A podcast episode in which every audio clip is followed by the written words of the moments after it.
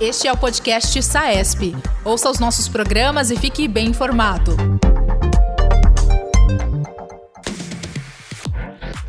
Olá pessoal, tudo bem com todos? Sejam bem-vindos a mais um podcast da SAESP com o tema Dilemas Éticos em Anestesiologia. Meu nome é Guinter Giroldo, eu sou diretor de defesa profissional da SAESP e gostaria de dar as boas-vindas a vocês nesse podcast. Hoje iremos ter a doutora Paula Fialho Salgado, nossa vice-diretora de defesa profissional, que falará sobre os dilemas éticos e profissionais que envolvem a transfusão de sangue em pacientes testemunhas de Jeová. Olá, doutora Paula, tudo bem? Olá, Guinter. Olá, caros colegas ouvintes. Muito obrigada, Guinter, por sua apresentação.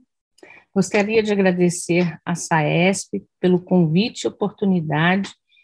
Muitos colegas ficam em dúvida quanto ao que devem fazer diante da recusa de um paciente a submeter-se à transfusão sanguínea em um momento de extrema necessidade. Vamos então falar um pouco sobre esse cenário. O sangue, ele é vital para a vida, para a medicina, é considerado um órgão hematopoético. Este órgão encontra-se em constante estado de proliferação e tem como finalidade precípua o transporte de oxigênio, remoção do gás carbônico, ajuda na adaptação de mudança de temperatura, auxílio ao combate de doenças. Já a morte, a morte ela vem escravizando o pensamento do ser humano há muitos anos, muitos séculos, não é? E as pessoas tentam fugir a negar a sua irrevogabilidade. E a história está cheia de passagens onde um homem luta contra a morte em defesa da própria vida. Por isso, nos é muito difícil entender uma pessoa que não queira lutar contra a morte. O médico foi criado e ensinado a sempre estar preservando a vida. No entanto, é, a situação hoje ela é um pouco diferente do que foi é, em alguns anos atrás, né?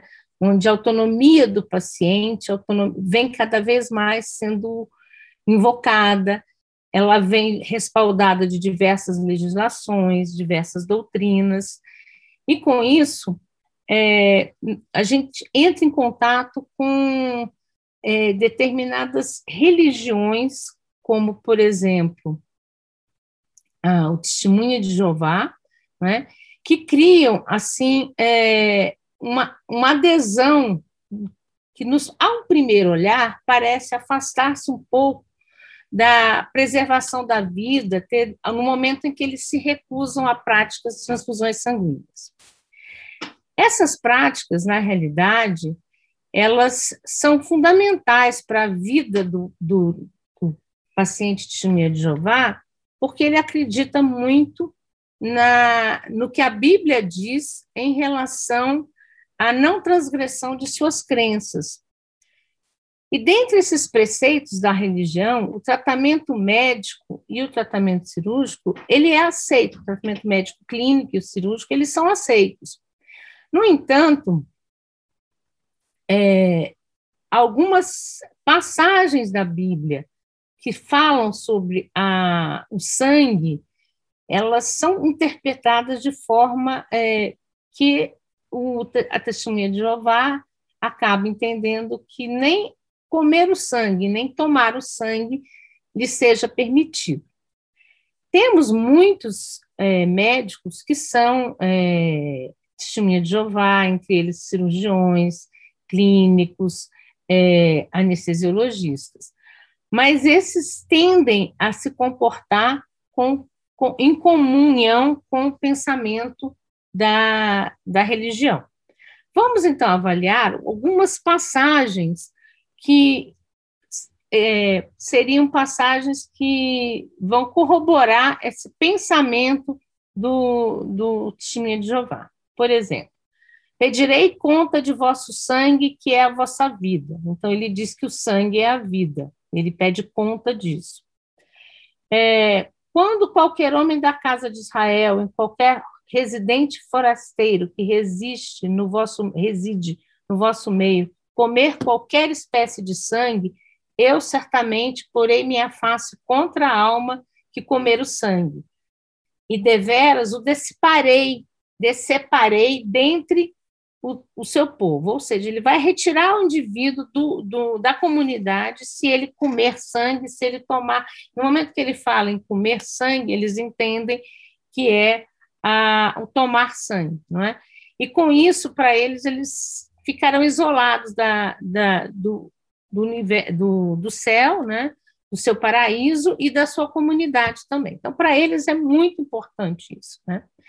A testemunha de Jeová adota um respeito é, que não quer dizer que eles estão reivindicando morrer, eles estão é, reivindicando, então, deixar, serem isolados da sua comunidade.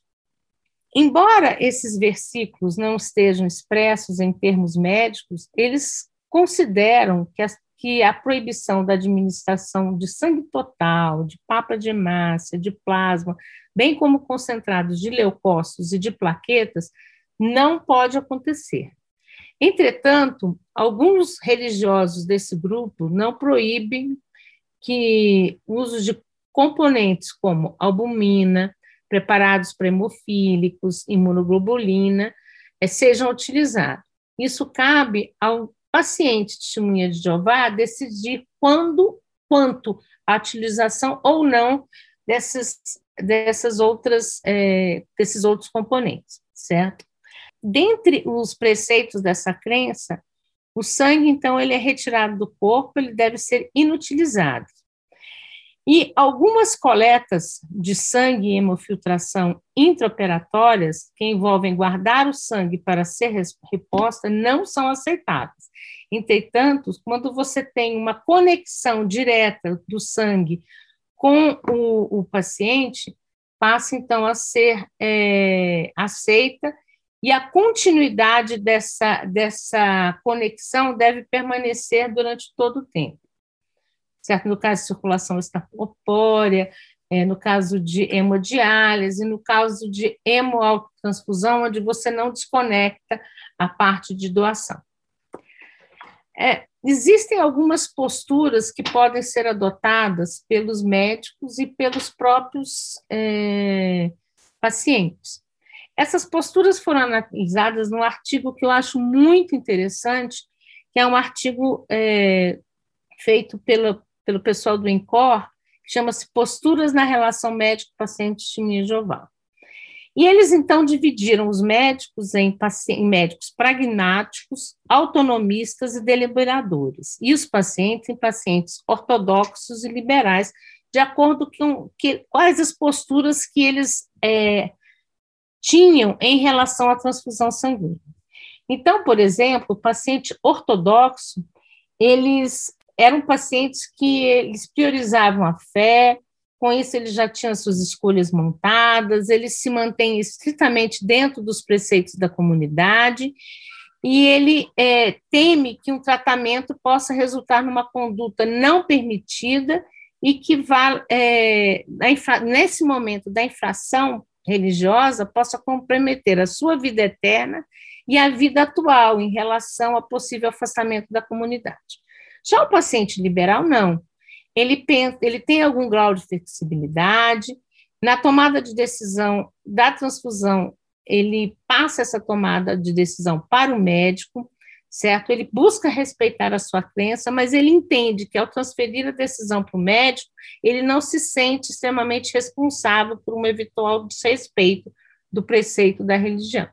Nesse caso, a gente pode ver que o instinto de sobrevivência do paciente se sobrepõe ao instinto da religião. Já em relação à postura médica, não é? O médico, ele pode ser um médico pragmático, certo? Esse médico, ele é um médico que vai ser respaldado pelas suas decisões na lei, ele vai buscar pareceres, protocolos, normas, certo? E vai ter uma, uma, uma previsão, uma convicção já pré-definida em relação a, ao, ao paciente de Jeová. Ele vai tratar todos como uma, uma coisa só, uma, um paciente só, um grupo só de pessoas. Ele não vai individualizar o caso, ele já vai, de antemão, ter aquela sua postura. Existem também os médicos que são chamados autonomistas, aqueles que acreditam na autonomia do paciente acima de tudo, que respeitam a escolha do paciente, independente das consequências.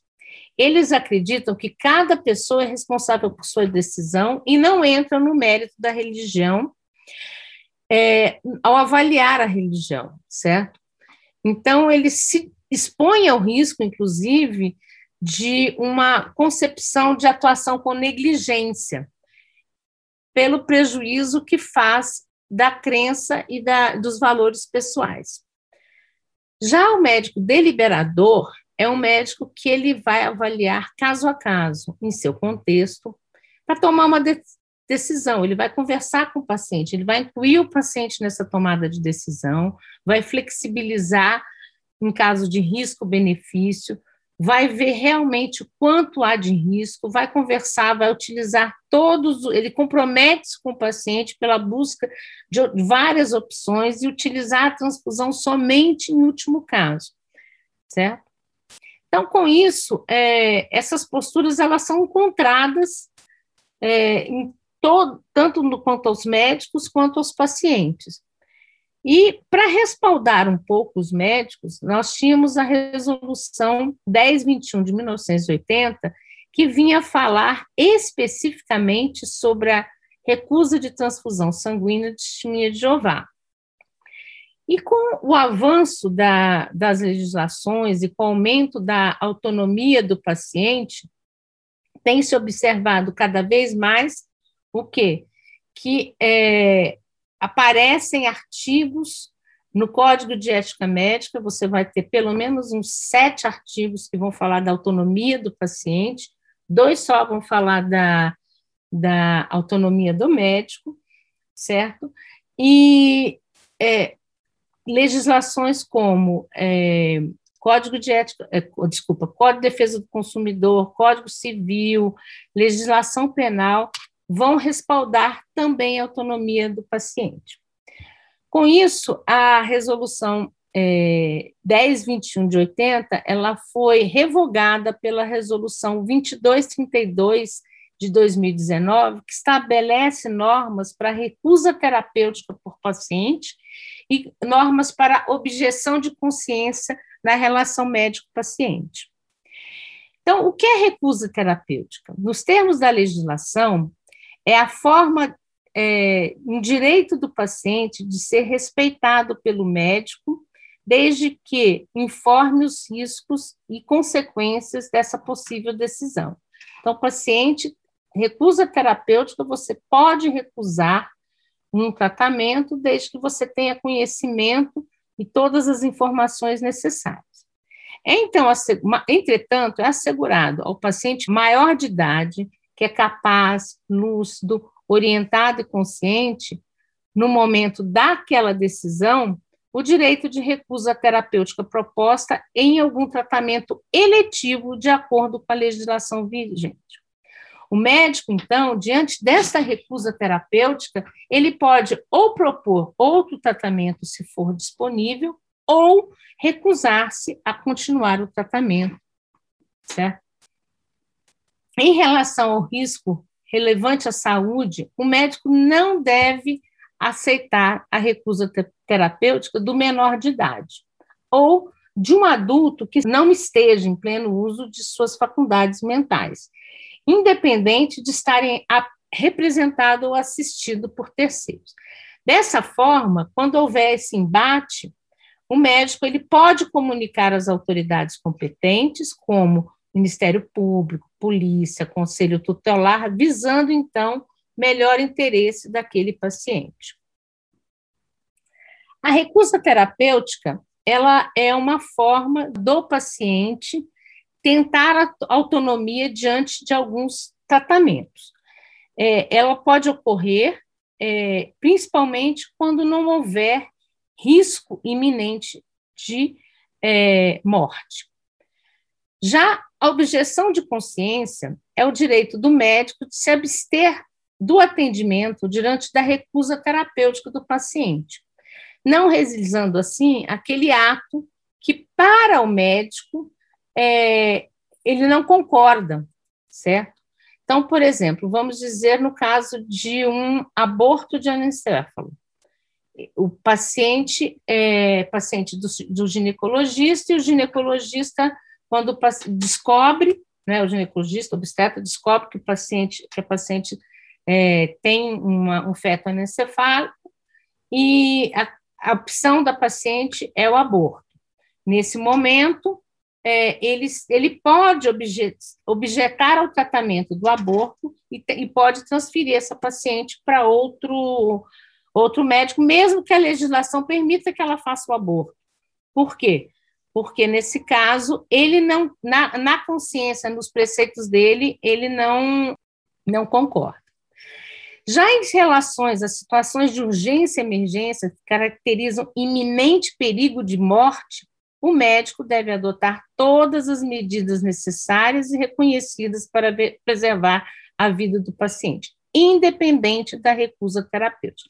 Então, está aí demonstrado que, ainda hoje, é, em 2021, nós médicos temos o direito de transfundir o paciente, desde que nós tenhamos utilizado todas as medidas possíveis para evitar a transfusão e seja um, um, um iminente risco de morte. Ao pesquisar algumas é, legislações, é, TJ, STJ, é, STF, é, observa-se também a mesma tendência. No momento da, da disputa entre a vida e a religião, embora a autonomia do paciente seja uma coisa muito importante, é, nesse momento, a maior parte dos julgados vão falar pra, pra, em favor do tratamento, correto? Mas não em casos de cirurgias eletivas. Isso é um pequeno é, apanhado sobre a nossa é, mais recente resolução sobre o tema, certo? E espero que os senhores tenham aproveitado algumas das informações. Muito obrigada, até a próxima. Obrigado, doutora Paula, por nos trazer essas informações tão relevantes. Obrigado a vocês todos associados à SAESP que acompanharam os nossos podcasts. E não percam os próximos episódios, onde serão tratados assuntos sobre dor e cuidados paliativos. Até lá, pessoal. Um abraço a todos. Este é o podcast SAESP. Ouça os nossos programas e fique bem informado. Toda quarta-feira, conteúdos novos com temas da atualidade.